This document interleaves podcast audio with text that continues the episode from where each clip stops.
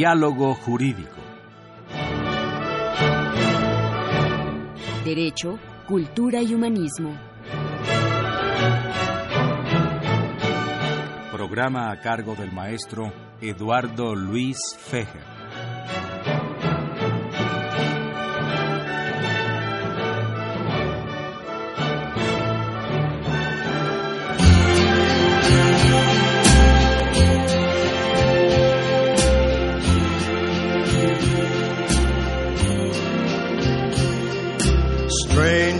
In the night, exchanging glances, wandering in the night. What were the chances we'd be sharing love before the night was through?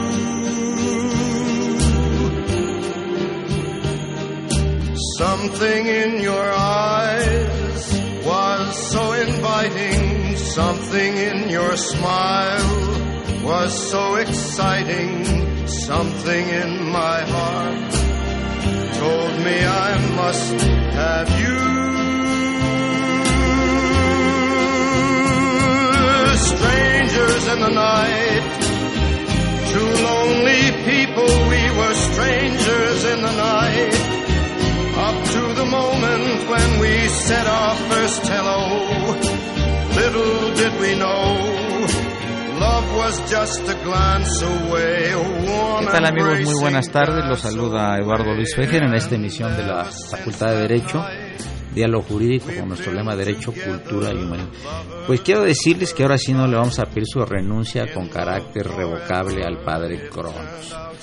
Porque por fin, nada más porque viene Norca, seguramente la maestra Norca esa música romántica, muy bonita, porque viene el, maestro Nito Morales y el maestro Luis Cobara Hubert, inclusive hasta Raúl Romero, el héroe de la radio, y hasta los socorritos están ahí realmente deleitándose con, el gran Frank Sinatra, ¿verdad? Qué, personajazo, ¿no? Qué personaje. Amigos, nuevamente buenos días. Eh, los saludamos aquí desde la cabina de Radio UNAM y tengo tres muy distinguidos invitados, profesores de la facultad. La bienvenida querida jurista, muy renombrada nacional e internacionalmente, autora de muchísima obra y especialmente del nuevo derecho internacional, Norca María Cristina López Amarilla. Muchas gracias, eh, querido amigo, muchas gracias por la invitación, mis queridos amigos este, que están aquí conmigo, acompañándonos en esta, en esta mañana. Gracias por la invitación, Eduardo Luis. Muchas gracias. También el maestro Benito Morales. Buenos días, muchas gracias Eduardo por invitarme de nuevo cuenta al programa, gracias Que, que, me, que me padeció hace como dos semanas en una trifurca que tuvimos en cabina porque no nos coordinamos con el controlista, luego el padre Cronos y bueno, estuvo de lo más simpático y le damos la bienvenida como siempre eh, muchas gracias, al talentoso amigo y maestro Benito Morales. ¿eh? Gracias. Un gusto. Y desde luego, querido maestro Luis Cobara Hubert, querido maestro de la Facultad de Derecho, muy distinguido, que nos acompaña también. El tema que me sugirió la maestra y que yo acepté, por supuesto, espero que ustedes, amigos del auditorio, también lo acepten, es el relativo al delicadísimo problema de la migración. Delicadísimo problema, Norca, a nivel internacional, porque yo creo que históricamente siempre ha habido migraciones, pero lo que es el siglo XX y el XXI, con las guerras y los problemas, no somos recipiendarios en el caso de México de una gran cantidad de gente pues que sale eh, con sus razones muy justificadas eh, dejando atrás la violencia y la pobreza en muchas ocasiones pues para buscar mejores condiciones. Y resulta que lo que era un país de tránsito ahora se está convirtiendo ya es en un país eh, pues prácticamente de asilo aquí en México no Adelante, Norca. Sí, muchas gracias y muchas gracias por la invitación. En efecto, eh, Eduardo, lamentablemente pues es un problema eh, mayor el que se está viviendo con la migración y bueno, prácticamente hay una crisis, hay una crisis migratoria. Eh, México tiene una ley mm, migratoria excepcional. Sin embargo, bien lo dices tú, al, o eh, mucha gente, esto no es propio de México, sino del mundo.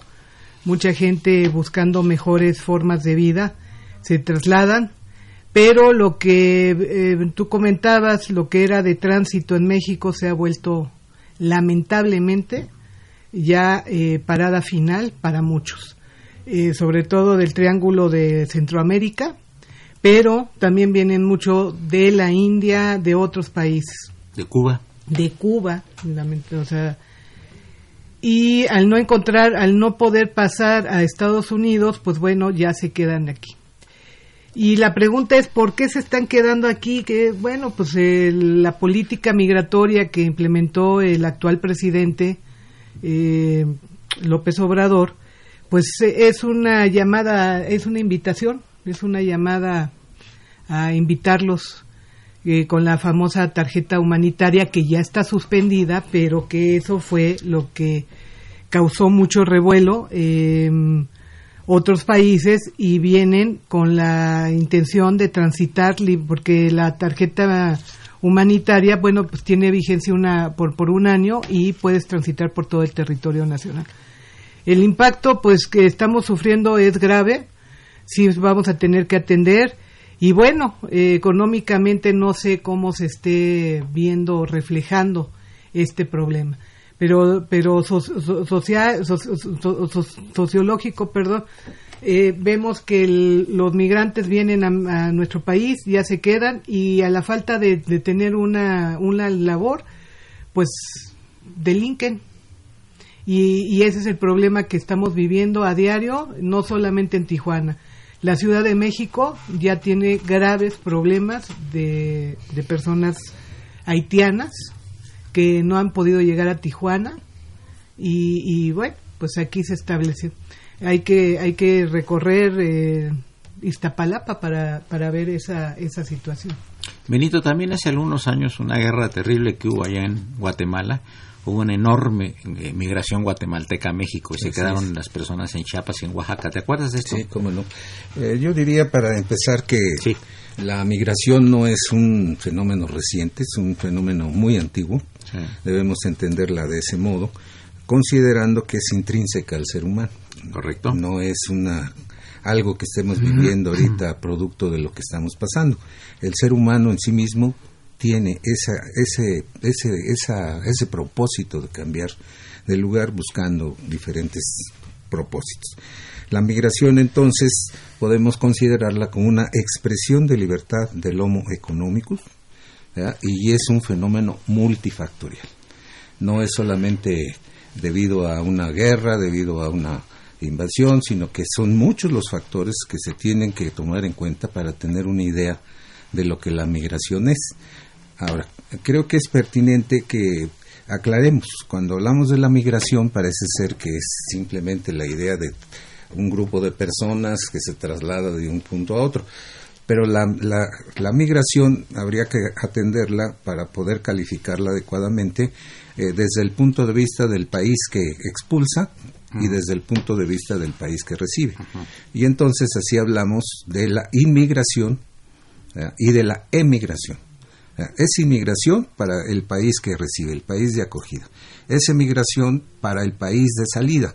En ambos casos estamos hablando de la migración, pero habría que puntualizar porque después hay algunas variantes que hace también muy difícil el entender este, este fenómeno de la migración, migración de tránsito, migración que dice, como dice la doctora Norca, humanitaria, este, la figura del asilo, todo ese tipo de, este, de, alternativas, de circunstancias que califican al mismo movimiento, al mismo movimiento migratorio. Es el caso que tú planteabas, por ejemplo, ahorita de lo que ocurrió en Guatemala, pero no es la única causa que genera que que la población eh, se mueva de su país de origen dentro del mismo país, que también ahí podríamos hablar de migración regional, o fuera del país cuando ya se, se, trasladan y se, se atraviesan fronteras.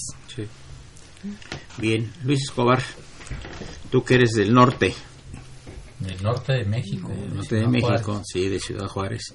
Pues también ha sido recipiendario de muchos migrantes, ¿verdad? Hace muchos años, ¿no? Y sigue. Y sigue siendo. Por ejemplo, hay hasta una categoría, los juarochos, este, Juárez este, y Jarochos, ¿no? Va mucha gente de Veracruz. Y aquí hay dos, cuidado, que es tú y yo, ¿eh? Pero bueno, este, como decían anteriormente los colegas profesores, efectivamente este problema de migración es antiguo, este, tan es así que durante el siglo pasado se hicieron cualquier cantidad de tratados internacionales este, que eh, nuestra colega Norca podrá abundar en ellos, que protege a los migrantes en sus este, traslados hacia otros países y efectivamente es, multifactorial, obedece a muchas causas, pero básicamente son dos, violencia por guerras civiles internas o por buscar mejores condiciones de vida por la pobreza lacerante que en, la que viven. Por ejemplo, me estoy ahorita recordando en hace unos años todas las corrientes migratorias que se dieron por las guerras en Siria, en esa zona del Medio Oriente, que entraron este, a Europa o todos los eh, africanos que buscando mejores condiciones de vida abordaban naves y llegaban a este a Europa también y vemos también cómo en los protectorados o en las colonias el colonialismo que el de, África que tú también conoces por eso este Francia está lleno de eh, las colonias francesas que tienen la nacionalidad y Alemania igual, que se llenó de turcos, en fin. Este, y en el caso de México hemos recibido desde mucho tiempo atrás este, migraciones conforme en América Central se iban haciendo revoluciones o golpes este, de Estado militares y pudiéramos ponerlo como un paradigma el exilio republicano español, por ejemplo, o eh, todo el exilio chileno con la dictadura de Pinochet. Entonces, este, tenemos experiencia en este tipo de cosas. O en la Segunda Guerra Mundial, que vinieron de todos lados, este, inclusive judíos que desafortunadamente este general Cárdenas no lo recibió y regresó en los barcos, fue toda una... Este, hay un libro precioso del Colegio de México que explica eso. Entonces, este, es muy interesante lo, lo que está pasando y sobre todo que tenemos que ver un cambio de paradigma porque estamos hablando de la seguridad física. Yo ahí coincido total, absoluta y plenamente con Norca. Bien, vamos a continuar con tu, interesante, la interesante eh, contestación de ustedes a este tema tan complicado, tan complicado y que es un tema profundamente humano que es el de las migraciones. Les recuerdo nuestros invitados de hoy, la doctora Norca María Cristina López Amarripa, el maestro Benito Morales y el maestro Luis Escobar Aubert. Eduardo Luis Jerez, es el 860, esto es Radio UNAM. Gracias.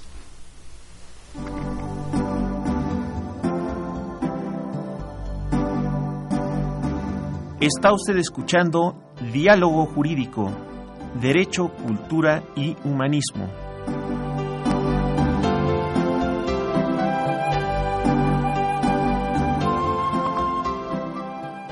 A través del 860 de AM. El alma mater del cuadrante.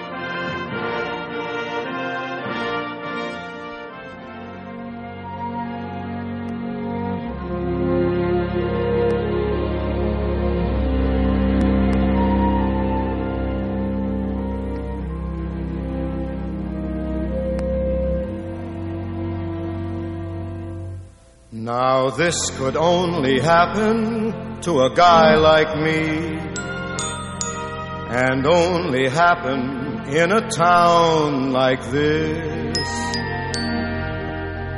So may I say to each of you most gratefully, as I throw each one of you a kiss, this is my kind of town. Chicago is my kind of town. Chicago is my kind of people too. People who smile at you. Tenemos una llamada de señor Jaime Chávez que creo que sigue siendo el único que nos escucha de todo el auditorio. Muchas gracias, y don Jaime. que aprovechamos para felicitarlo porque el día 25 su cumpleaños. Muchas felicidades. Es nuestro, es el que nos escucha y es el único que sabemos su, su fecha de, cumpleaños, por eso lo estamos felicitando. Si no, felicitaríamos a todos los del auditorio, pero como no hablan, pues no, no hay manera. Muchas felicidades. Dice el señor Chávez que totalmente de acuerdo con la muy respetable opinión de tus invitados. Entonces, ¿por qué México no está preparado ni tiene una logística para recibir al inmigrante con seguridad, economía, etcétera, en la estadía en territorio nacional? Muy buena pregunta, muchas gracias.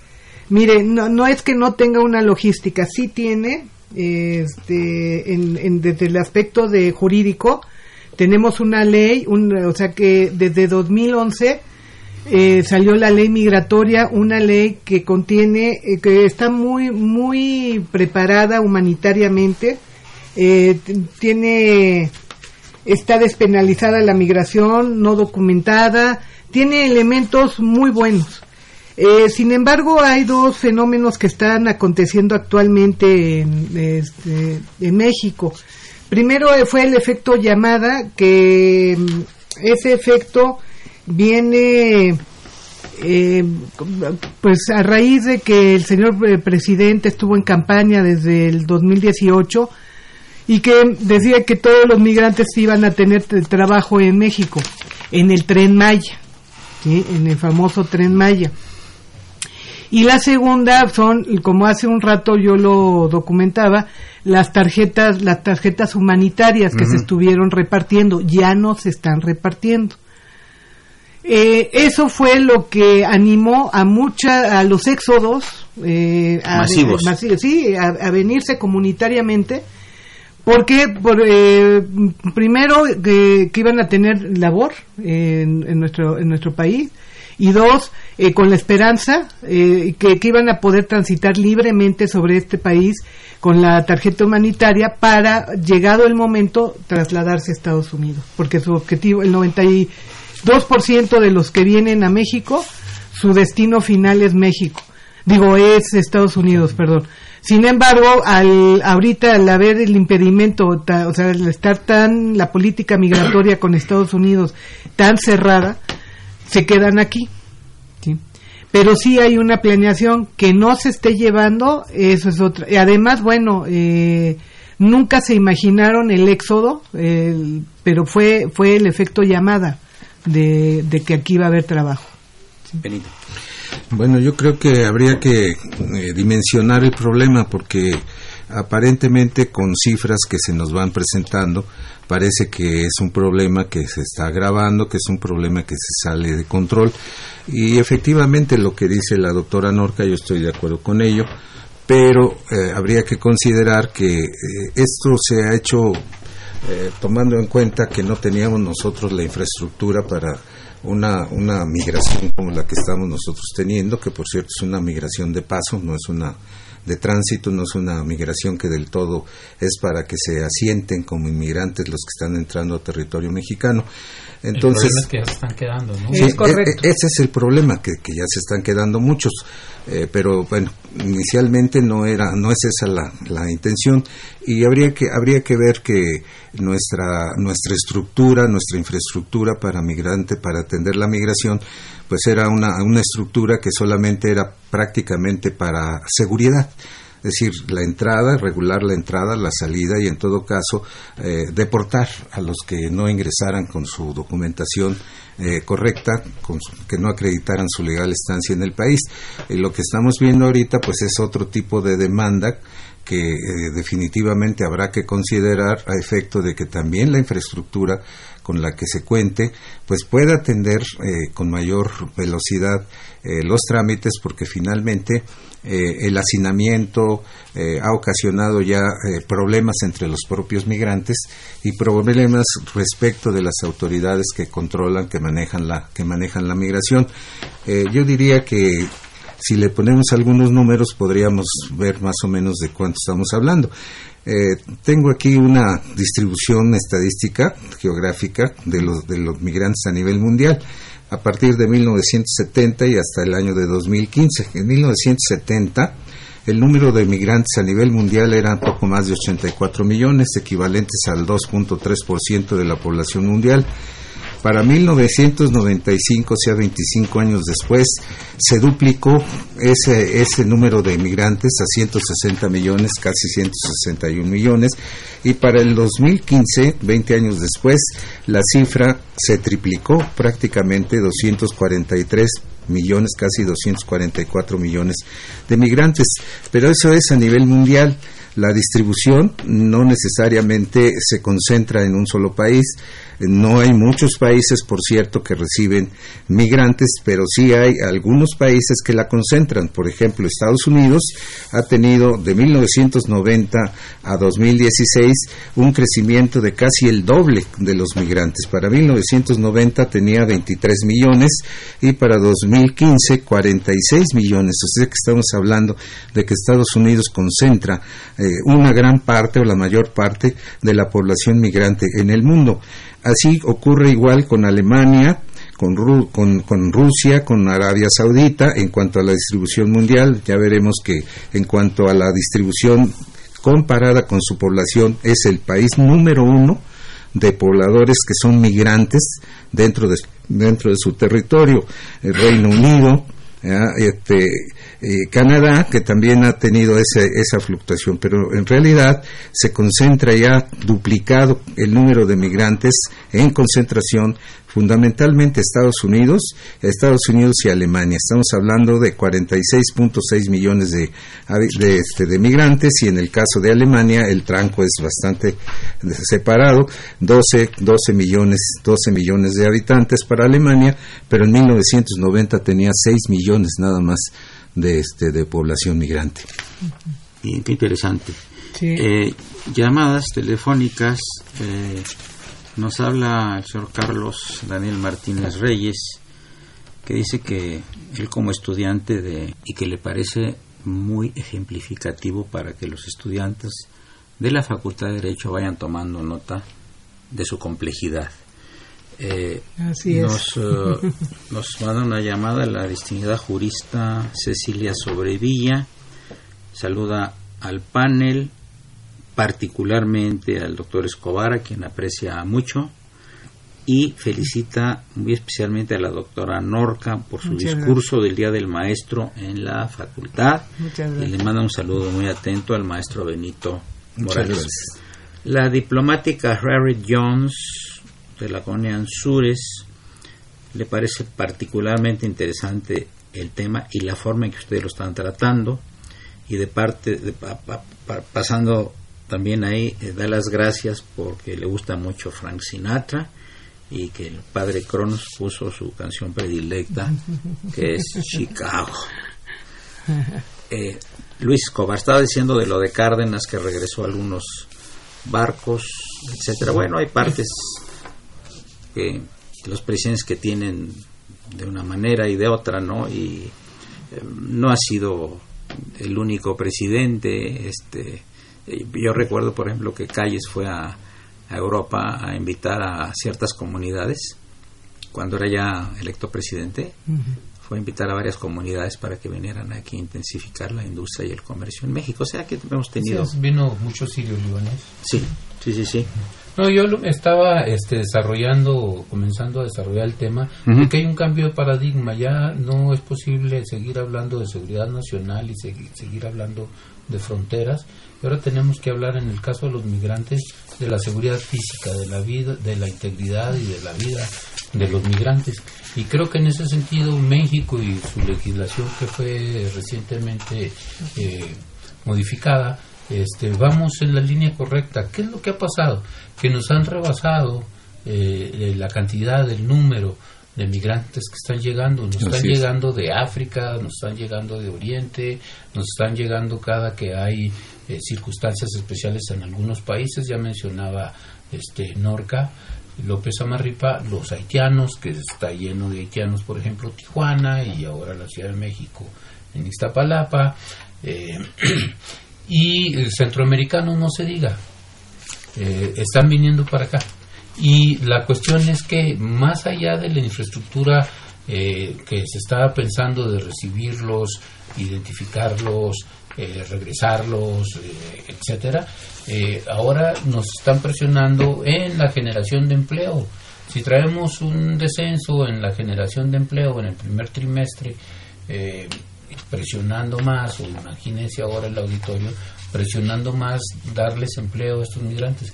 Y no solo eso, los servicios básicos, necesitamos darles vivienda, necesitamos darles comida, necesitamos darle servicios médicos. Entonces están presionando toda este, la infraestructura básica de los mínimos de bienestar general que debe tener la población. Sí, aquí el señor Chávez le mandó un mensaje y dice dos cosas, que también es importante la seguridad de los ciudadanos mexicanos. Sí, la seguridad. Y también pregunta a lo que quiero que contesten ustedes después de este corte musical a cargo del padre Cronos.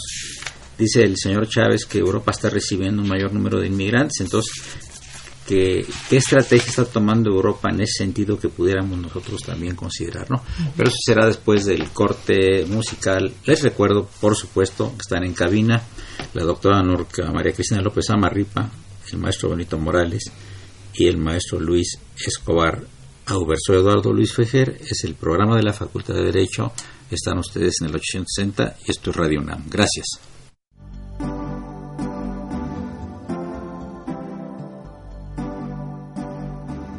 Está usted escuchando Diálogo Jurídico, Derecho, Cultura y Humanismo.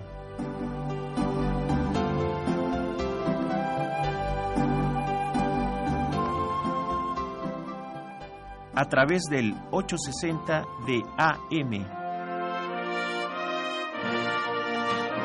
El alma mater del cuadrante.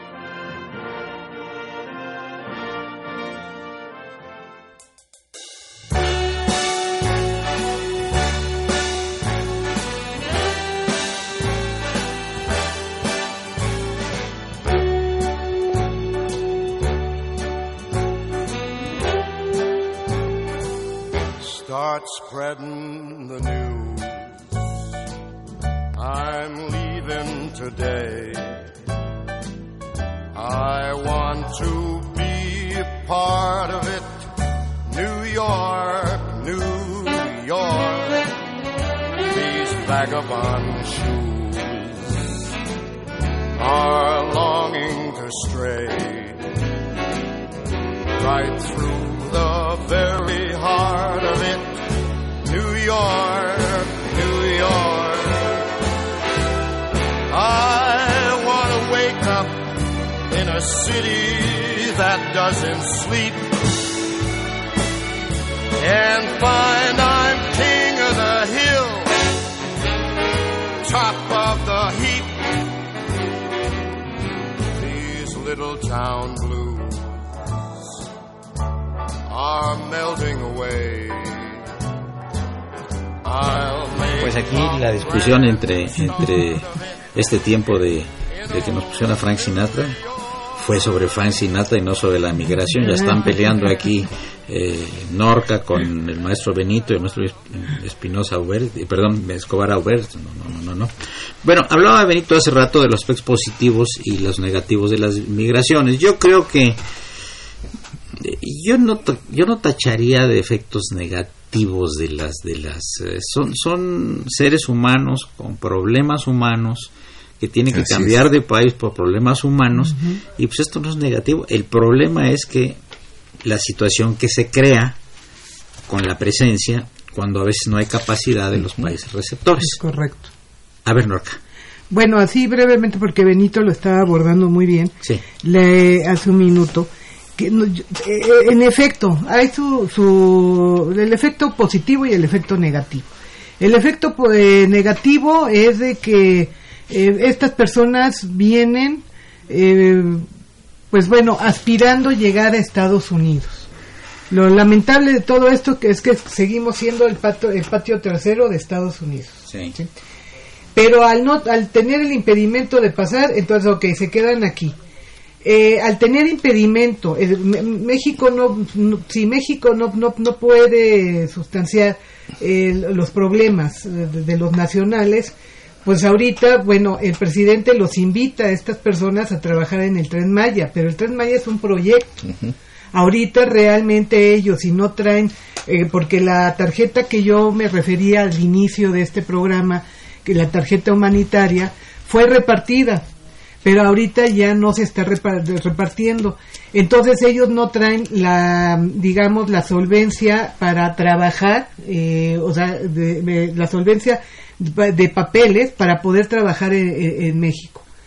Entonces, ¿a qué se dedican? Esto es el efecto negativo. Pues se dedican a robar o a, a pedir dinero en las calles, como es lo que está sucediendo.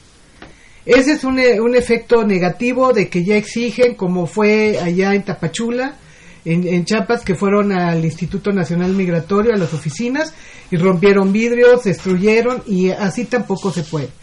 Un efecto negativo, tú hablabas de mm, el éxodo migratorio que hubo cuando los guatemaltecos. Bueno, eh, que se puso, eh, como entraron muy ordenadamente a nuestro país, y realmente ellos venían por un refugio político, no era realmente migra o sea, migración por cuestiones económicas, sino era un refugio porque estaba em, aconteciendo, ¿no? Eh, problemas en, su país, había una guerrilla y la vida de estas personas estaban en peligro. Entonces, cuando ingresaban, ingresa, o sea, no, no estaba tan avanzada humanitariamente la ley migratoria, eh, ellos se quedaban en Chiapas y bueno, el gobierno tuvo la capacidad de organizarlos, les puso sus albergues eh, y quiero decirles que los pusieron a mayor número, o sea, el mayor número de, o sea, se pusieron a trabajar en la siembra de, de, la Jamaica, café y Chile y México tuvo el más alto índice. Ese es un efecto muy positivo. Eh, ellos, nadie quería en Chiapas de llevar la zona arqueológica. Y ellos fue ellos o sea, hicieron el trabajo duro. Entonces yo yo lo que pienso es de que bien organizado el, o sea se les puede asimilar humanitariamente. Finalmente ellos se van a dar cuenta que aquí pues eh, la oferta laboral no es tan amplia como ellos eh, esperan, ¿no? Y ahorita ya la tarjeta humanitaria, que bien lo decía este el, maestro Aubert, em, tienen derecho a, o sea, humanitario, tienen derecho a la seguridad eh, social, a la seguridad eh, médica, eh, a que los niños, pues bueno, asistan a las escuelas. Ahorita lo que se está entregando ya es una es una tarjeta de visitante regional, pero tiene como duración un, o sea, un mes, ya no el año que podían estar. Eso puede ser que sirva para minorar un poco el efecto, el fenómeno que se está viviendo en México. Ahora, Luis Cobar, también eh, llegan momentos de desesperación, se han sí, claro, tenido problemas ahí en Tapachula, ¿verdad? Y paradójicamente encontramos fenómenos como, eh, por ejemplo, los africanos van y piden que los reciban en los albergues y los cubanos huyen, se escapan y destruyen para este, salirse de los albergues. Entonces encontramos conductas este, un tanto cuanto eh, encontradas ahí, este, paradójicas este, de, este, de, este, de este fenómeno. Y tampoco hemos hecho un análisis a fondo de las características de los migrantes, aunque la mayoría son gente sin estudios, de poblaciones rurales, y no hemos visto cuántos quizás podrían venir médicos, podrían venir ingenieros, podría venir gente con mayor capacidad de, este, de integrarse a la planta productiva. Y, finalmente en, en esto también, por un lado, sí estamos haciendo toda esa tarea humanitaria, también en el discurso, pero también se ha incrementado la política punitiva migratoria. Entonces nos acusan en los propios Estados Unidos hace unos días de que estamos haciendo el trabajo sucio. Estamos deportando aviones completos a Cuba llenos de cubanos, a Honduras llenos de hondureños. entonces hemos endurecido nuestras medidas punitivas. No es cierto tanto o no lo es tanto que estamos comportándonos humanitariamente y olvidamos nuestras corrientes migratorias de mexicanos que, este, que han ido a Estados Unidos. A engrandecer al país, por 100%. Así es. Gente decente, correcta y gente muy mexicanos muy trabajador, sí, no, claro, por supuesto, ¿no? Lo que no implica que los que vienen de Centroamérica no lo sean. Entre ellos puede venir gente también de mala. Que los hay. Que los hay, como en todos lados. Hemos tenido migraciones, perdón, que este, abuse de la palabra, de colombianos, lástima por Colombia, que es un país hermano, peruanos, que son bandas este, dedicadas a robar casas, habitación y joyerías. Inclusive aquí en la Ciudad de México, ¿verdad? Entonces, este, tenemos de todo. ¿eh? Sí, claro. Eh, dice el señor Chávez que eh, como va a ser su cumpleaños, seguramente está preguntando mucho. este, que, que en resumen, Quiere que ¿eh? le mandemos pastel. Quiere que le mandemos pastel a Jaime Chávez. En resumen, ¿qué soluciones reales ven para este problema, Norca? Reales. Pues mira. Muy complicado eh, contestar esa pregunta, ¿verdad? Yo, yo quisiera, don Jaime. Hay más, hay, hay más preguntas que respuestas. Yo creo que sí. Eh, de- de- yo todavía no tengo Una eh, respuesta. una respuesta. Sé que estamos viviendo una crisis. No me atrevería a contestar eh, qué es lo que tenemos que hacer, porque también nuestra ley eh, se, está aplicando, o sea, conforme a, al derecho, pero hay, hay, hay mucha mala información también por parte de Estados Unidos. Eh, hay un vacío en la ley migratoria norteamericana o americana. Ya me corrigen muchos, no es Norteamérica, es Norteamérica. Entonces, bueno, la cuestión es de que eh, muchos de las personas que vienen, eh, que, que están viniendo en esos grandes éxodos, si se han fijado, traen a muchos niños. Eh, Que no pasaba antes, sí, que no pasaba antes. Porque la mala información que se tiene, como a un juez le prohibió a Trump, a Donald Trump, eh, encarcelar a los niños, o sea, ponerlos tras rejas o en jaulas. Y separarlos de sus familias. Es correcto. Entonces, eh, creen ellos que trayendo a los niños pueden ellos permanecer en Estados Unidos. Y eso es una mala información. Entonces, eh, regresando a la pregunta que me hiciste, no me atrevería yo a contestarla. Son muchas las políticas que se tienen que atender. Son muchas la, o sea, y, y bueno, lo riguroso, porque ley tenemos, y una gran ley, para mi gusto, desde Humana. mi punto, sí, muy humana, eh, desde mi punto de vista. Este, Benito, y por ejemplo la, la migración que hay muy fuerte, el éxodo de venezolanos a Colombia, Sí, de más de un millón. es ¿Qué hace parecido. Colombia? ¿Qué hace Colombia? Eso es y- ah, algo parecido a lo que estaba comentando la doctora Norca, efectivamente, cuando lo de, lo de Guatemala. Pero mira, yo quisiera, perdón la insistencia, en, Sí. en este, en valorar los aspectos positivos de la migración, porque parece que siempre se, es un estigma. ¿no?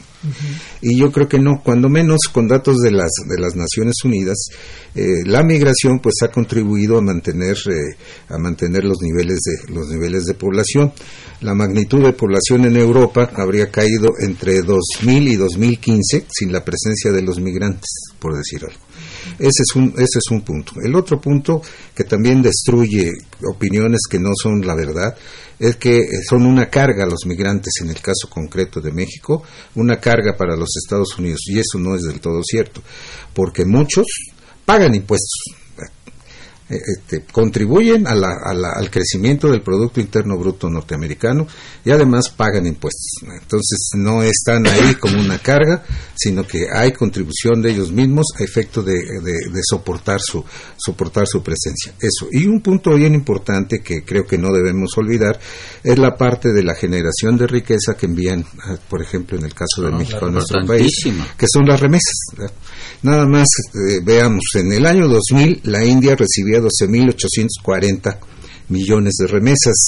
Para el año mm, 2015, 68.910 millones.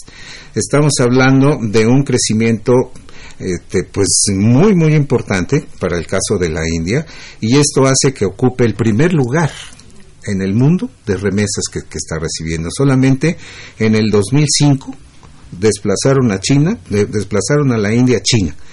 El caso de nuestro país, en el 2000 estaba en el tercer lugar, 7.520 millones.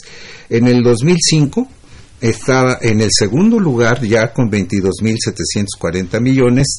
En el 2010, 22.080 millones y en el 2015, 28.480.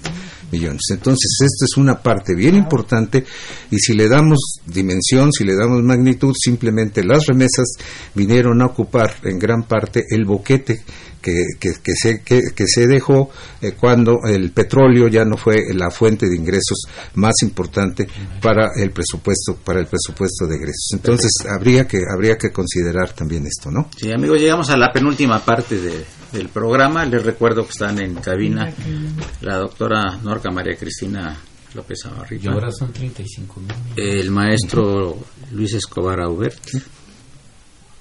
y el maestro Benito Morales. Soy Eduardo Luis Fejer, continúen, es el 860. Regresamos en unos minutos. Gracias.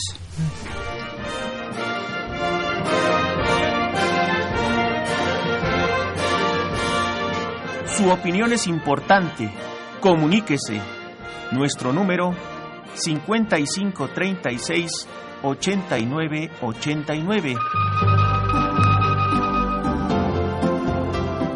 Del interior de la República 01800 5052 688.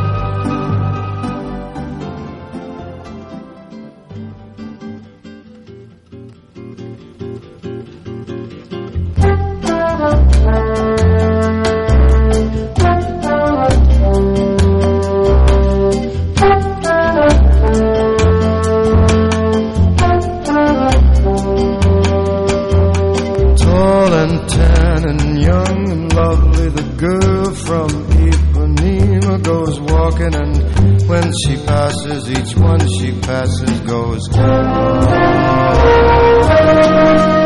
When she walks, she's like a samba that swings so cool and sways so gentle that when she passes, each one she passes goes. but I watch her so sadly. How can I tell her I love her? Yes, I would give my heart gladly. But each day when she walks to the sea, she's straight ahead, not at me. Tall and tan and young and lovely, the girl from Ipanema goes walking, and when she passes, I smile, but she doesn't see. Doesn't see. Olha que coisa mais linda, mais cheia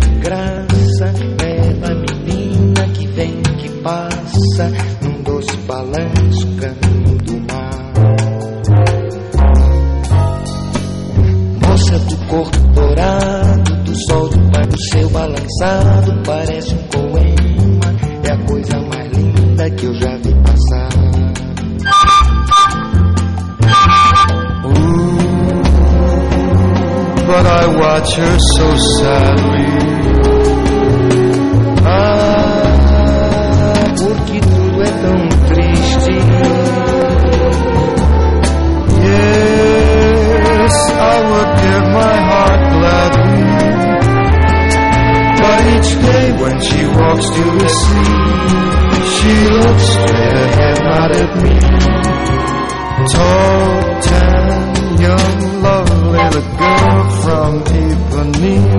Goes walking, and when she passes, I smile, but she El doesn't quien nos eh, sigue hace muchísimos años y le enviamos, un- le enviamos un saludo muy cordial, dice lo siguiente el licenciado Avilés. Nos habla de Tlalpan. Parecemos el patio trasero de Estados Unidos. Analizar los efectos y causas, el cómo creen que se origina, sería interesante escucharlos, la opinión de los panelistas. Es preocupante especialmente que el cargo de la presidencia esté en manos de una persona tan inestable como el señor Trump. Es lo que dice el, el señor Emilio Vélez. Sí, sí, Norca, sí, dime. Sí, sí, sí. Este, mira, el, el el problema, el problema es ahorita platicábamos, eh, es una bomba de tiempo. Es una bomba de tiempo que porque no se puede asimilar. Sí somos el patio trasero, lamentablemente, de Estados Unidos.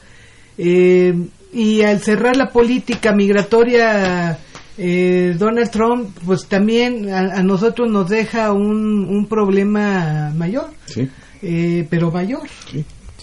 Yo no sé eh, si, porque no se va a poder asimilar aquí el- la llegada de tanta gente, porque siguen llegando y este y entonces yo sí creo que, que se te- tendría que haber una reunión entre Donald Trump y el presidente de, México, eh, López, López Obrador, para, pues, para, para ver la política migratoria, ver qué es lo que se va a hacer conjuntamente los dos países, porque eh, yo, o sea, lo, lo que ellos pretenden, la- la- los éxodos migratorios, lo que pretenden es llegar a Estados Unidos. Ese es su destino final.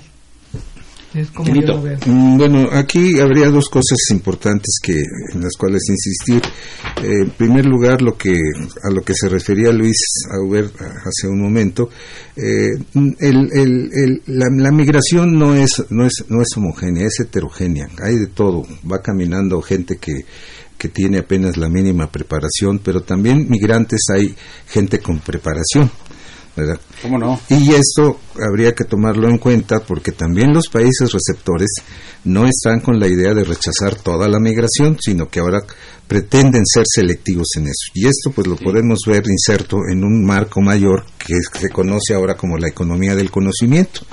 ¿verdad? Esto empieza en la década de los 90 y eh, esa, esa economía del conocimiento trae importantes transformaciones enmarcadas no solamente en cuanto a productos, sino también en cuanto a cuestiones laborales, en cuanto a mercados, en cuanto a mano de obra migrante. Entonces es mano de obra migrante precisamente para atender estas, estas, estas transformaciones.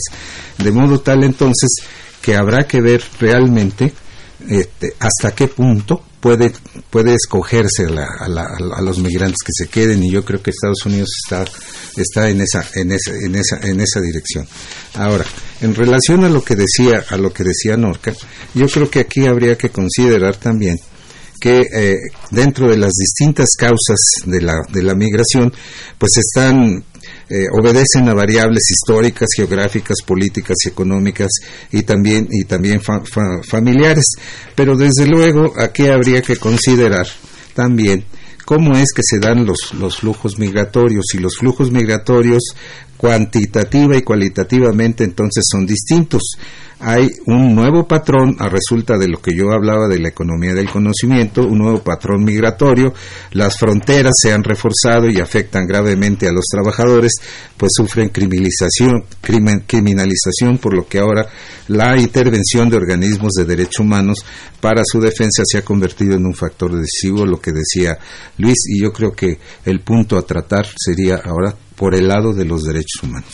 Eh, Luis, sin embargo, por ejemplo, una persona que, que vuela de la India a México Es un moderno. o de, de, de alguna parte del Medio Oriente, etcétera, a México, eso tiene un costo tremendo. Altísimo. Inclusive muchos migrantes eh, que se van al norte de la República, están los famosos polleros, y les cobran cuatro mil o cinco mil dólares y luego los dejan ahí en la mitad del desierto, que es una cosa criminal terrible. ¿Cómo ves que, que, que tiene gente de la India que cuánto puede costar un, un vuelo de la India a México? Pues mínimo dos mil dólares y pico, ¿no? ¿Y de qué come? Como dice el señor Chávez, ¿de qué comen? ¿De qué viven? ¿Dónde se bañan?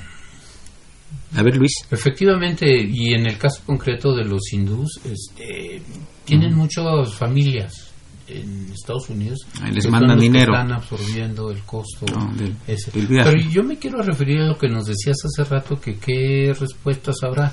Y recuerdo recientemente, lo, lo comentó alguien, un colega nuestro, que nos sabíamos todas las respuestas, pero ahora nos cambiaron las preguntas. Y yo me quedaría un poco con las este, recomendaciones que hizo CEPAL, esa mexicana muy distinguida, Alicia Bárcenas, este, está recomendando por parte de CEPAL, la Comisión Económica para América Latina, Sí. que una integración económica con América Central. Porque regresando a los datos que manejaba Benito, eh, México ahorita trae de remesas 35 mil millones de dólares y los tres países este, más al norte de Centroamérica, Guatemala, eh, El Salvador y Honduras, entre los tres hacen 25 mil millones. ¿No? Y un poco también lo que dice Benito, eso es solo el 10% de lo que ellos ganan, lo que mandan para acá. Es. El resto se queda en Estados Unidos. Este, y entonces ese dinero, si bien es cierto, es dinero que ellos mandan a sus familias, también pudiera generarse proyectos productivos. Entonces hablan de que integremos nuestra red eléctrica para allá, que integremos gas natural para allá. ¿Para qué? Pues para generar proyectos productivos, cadenas de valor y demás. Empleo. Porque ahorita es generación de empleo, porque en este momento de esos países, y solo para esos países, este sería una especie de solución que no tengan que venir hasta acá a buscar mejores condiciones de vida, que lo encuentren en sus países.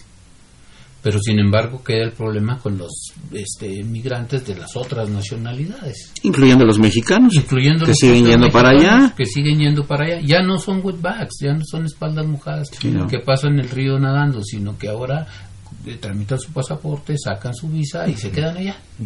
Y ya es otro tipo de migrante, ya no Sí. es el migrante Sí. rural que iba a piscar a Estados Unidos, ha cambiado totalmente. Mucho profesionista, inclusive, Mucho ¿verdad? profesionista. Que los absorben las, las eh, universidades. Bueno, una palabra final, doña Norca López Amarripa. Pues bueno, mira, realmente eh, es, eh, necesitamos eh, que se revise muy bien la situación, que se, te- que se tomen las medidas correspondientes eh, para que México, para variar, no siga siendo la, el patio trasero de los Estados Unidos y que también, bueno, pues ver los índices de pobreza y marginación. Eh, sé que los índices irán subiendo, este no vamos a la baja vamos eh, a, la, a la- lamentablemente y entonces bueno pues eh, sí hay muchas cuestiones que atender es una difícil situación espero que este, no no no no solamente los migrantes eh, extranjeros sino también los que pretenden irse eh, de, de México lo piensen muy bien eh, porque también en Estados Unidos las políticas se han endurecido de una manera impresionante. Es verdaderamente un problema, es una crisis, eh, como empezamos este programa mundial, no es nada, o sea, solamente en México. Eh, muchos países la, la- la estamos sufriendo, pero bueno, esperemos que se tomen desde organismos internacionales medidas prontas y eh, medidas eh, con respuesta. Muy bien, Benito, dos minutos, por favor. Mm, Bueno, yo, yo retomaría la parte que, que comentaba Luis y el punto de vista de Norca en función de que lo que necesitamos ante una situación tan compleja, tan difícil, que no tiene ahorita visos de solución, cuando menos en el corto plazo, pensar en, en la idea de la organización. Yo creo que hace, hace mucha falta la organización para atender este, este problema y el planteamiento para arraigar un poco dentro de, dentro de sus propios países a la, a la población, porque pues si no, no va a haber nadie que los pare y van a seguir incrementando. Mi punto de vista es entonces eh, atender esta parte de por los programas que se supone se están haciendo para hacer la integración económica y eh, con eso evitar que haya cada vez más migrantes y el problema, como, como lo dice Norca, pues lo estamos viviendo ya nosotros ante la incertidumbre de los migrantes que llegan a la frontera y que no tienen realmente idea de si van a entrar finalmente o no a pesar de que haya disposiciones en Estados Unidos que permitan, este, después de los trámites correspondientes, eh, recibirlos, pues Trump ha bajado la cortina, como se dice, y tenemos entonces ese problema increciendo en la parte Tienes un minuto, Luis. Seré muy breve. Yo creo que los mexicanos tenemos el talento y la imaginación para encontrar una respuesta Claro. a este problema, a esta crisis en el corto plazo y en el mediano plazo desarrollar políticas públicas para que aquellos que se tengan que quedar por necesidad en nuestro país logren integrarse al, al la Perfecto. vida mexicana. Muchas gracias. Muchas gracias, eh, jurista nacional, internacional e internacionalista Norca López Amarripa. Muchas Gracias por ti, tu presencia y comentarios. Querido maestro Benito Morales, hoy sí no hubo trifulca en la cabina, así que puedes venir cuando quieras. Bienvenido, muchas gracias. Gracias, Un Eduardo. gusto tenerte Muy amable. nosotros. Gracias. Y obviamente el talentoso maestro Luis Cobra Hubert por su presencia y comentarios. El honrado soy yo de acompañarte. Muchas gracias. Una operación de Socorro Montes que hoy la vimos muy romántica con Frank Sinatra. Felicidades, Socorrito. Eh, y por supuesto, gracias a la grata imagen de, del maestro Francisco Trejo, que por cierto le vamos a agarrar un programa sobre su nuevo libro sobre del tema de Irlanda que él también maneja. Asistentes de producción Ayeli Posada Sonpanzi y Rafael Serrano. Por supuesto también la presencia de Raúl Romero Escutia, el niño héroe de la radio. Soy Eduardo Luis Fejer, la mejor de las tardes. Continúa en nuestro Radio Universidad Nacional Autónoma de México.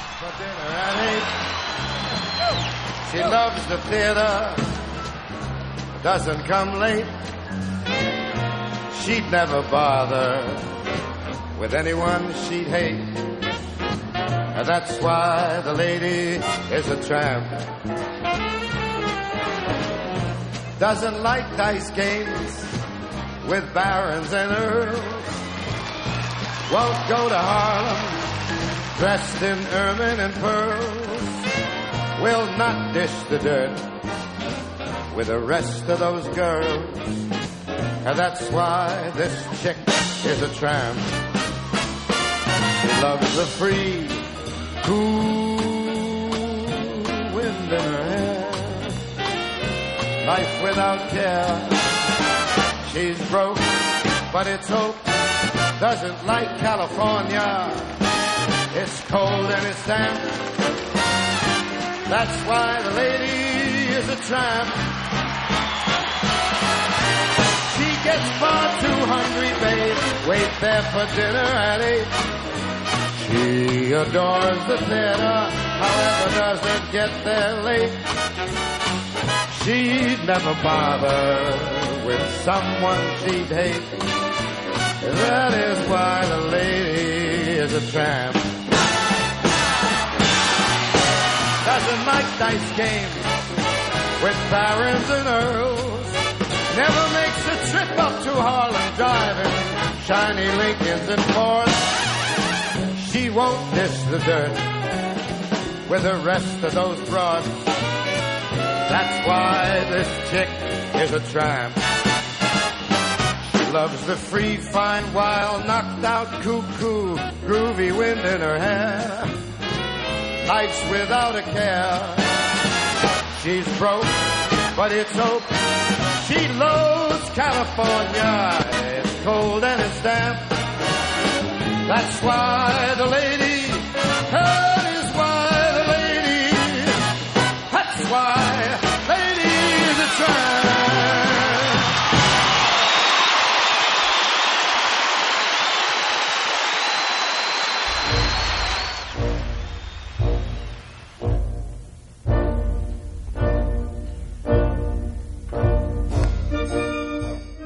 Diálogo Jurídico fue una coproducción de Radio UNAM y la Facultad de Derecho.